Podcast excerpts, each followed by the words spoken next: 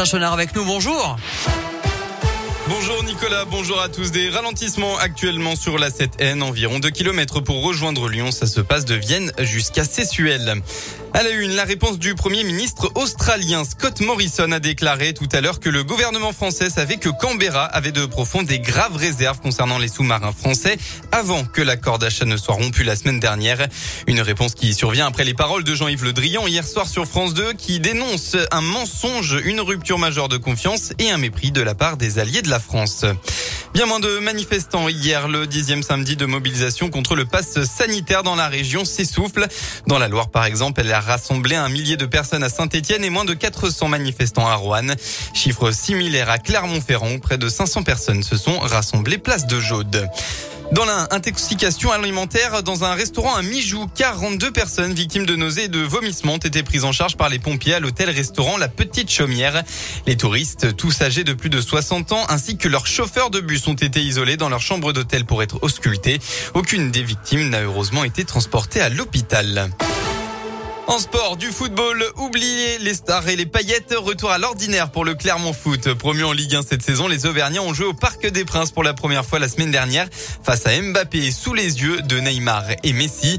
L'apprentissage a malheureusement été compliqué avec une lourde défaite 4 à 0. Plus largement, après deux bons premiers matchs, le Clermont Foot encaisse beaucoup de buts en ce moment. 3 à Lyon, 2 contre Metz et donc 4 à Paris. Pour se maintenir, il faudra faire mieux. C'est l'axe de progression prioritaire des Clermontois et du gardien Arthur Sur les trois derniers matchs, on a pris trop de buts. Après, il faut pas non plus oublier euh, la qualité des équipes qu'on avait en face. Peut-être que euh, dans la conservation du ballon, on a perdu peut-être des ballons un petit peu trop rapidement. Donc, euh, on a été mis en difficulté après sur des contres. Il y a plein de choses comme ça à régler. Mais je me fais pas trop de soucis. Je pense que tout le monde est conscient de, ça. Et on découvre la Ligue 1 avec une phase d'apprentissage aussi, je pense. Il faut toujours tourner la page de ce qui s'est passé en gardant le, ce qu'on peut améliorer. Arthur Desmas qui essaiera de ne pas encaisser de but cet après-midi face à Brest. Le coup d'envoi de la rencontre sera donné à 15h.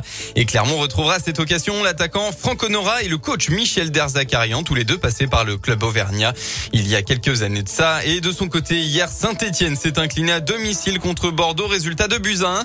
Les Verts restent avant-dernier du classement avant sa prochaine rencontre contre Monaco mercredi à 19h. On passe à la météo, hein, comme vous l'avez vu, c'était le déluge hier soir dans la région. La perturbation a traversé l'Auvergne-Rhône-Alpes avec euh, de grosses pluies, beaucoup de vent et quelques orages.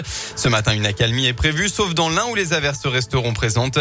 Malheureusement, ça devrait empirer cet après-midi. La pluie va faire son retour avec des rafales de vent jusqu'à 55 km heure. Côté Mercure, vous aurez au maximum de la journée entre 15 et 19 degrés.